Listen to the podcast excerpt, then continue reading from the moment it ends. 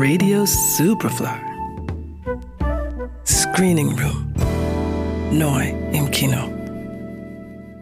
Die Zwangsvollstreckung betreffend Ihr Eigentum ist unumgänglich und ist von der Bank bereits angeordnet. Hören Sie, Herr F.D. Hugh. Ich führe mein Geschäft seit 1961. Das Schneidern von Anzügen ist ein nachhaltiges Geschäft. Männer werden immer Anzüge tragen. Es gibt italienische Anzüge, die 3.000, 4.000 Euro kosten. Ich fertige neapolitanische Modelle für 1.200 Euro das Stück. Herr Kerales, ich denke, Sie wissen selbst am besten, dass Sie Ihren Zahlungsverpflichtungen weder kurzfristig noch in der Zukunft nachkommen werden. Ihr Geschäft wird gezwungenermaßen liquidiert werden müssen. Mitten in der Athener Innenstadt steht das Traditionsgeschäft Karalis. Vater und Sohn sind leidenschaftliche Herrenschneider, die in Handarbeit Maßanzüge fertigen. Doch die Zeiten, in denen sich die Kundschaft Anzüge jenseits der 1000 Euro leisten kann, sind vorbei. Das Geschäft steht vor dem Aus. Flexibilität ist gefragt. Und ausgerechnet der linkische Sohn Nikos zeigt, wie das geht. Die drohende Zwangsvollstreckung setzt seinem Vater so zu, dass er ins Krankenhaus muss. Nikos führt das Geschäft zum ersten Mal allein und das in dieser schwierigen Situation. Nach dem Motto, kommt der Prophet nicht zum Berg, muss der Berg zum Propheten, baut sich Nikos einen fahrenden Laden und stellt seine Stoffe auf dem Markt aus. Aber auch die größte Liebe zum Handwerk und zu den Stoffen nützt nichts, wenn die Kundschaft im ausgebluteten Griechenland kein Geld mehr dafür hat. Also der günstigste Stoff, den ich anbieten kann, kostet 110 Euro pro Meter. Wie viele Meter braucht man denn eigentlich so?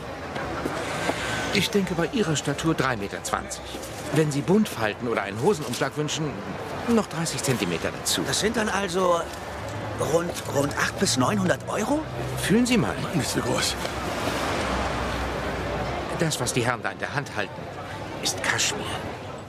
Durch Zufall kommt er zu dem Auftrag, ein Hochzeitskleid zu nähen und entdeckt in diesem Zuge, dass auch seine Nachbarin ein Faible fürs Nähen hat. Die beiden tun sich zusammen und haben bald ein florierendes Geschäft. Papa Karalis jedoch tut sich schwer mit dem neuen Geschäftszweig des Juniors.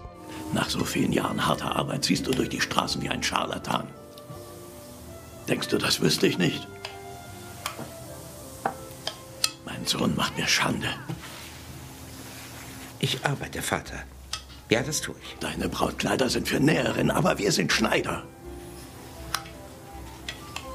Ich schneidere, Vater. Du schneiderst, aber was? Ich bin ein Schneider. Die junge deutsch-griechische Regisseurin Sonja Kentermann legt mit Der Hochzeitsschneider von Athen ihren ersten Langfilm vor. Und der besticht vor allem durch seine Liebe zum Detail.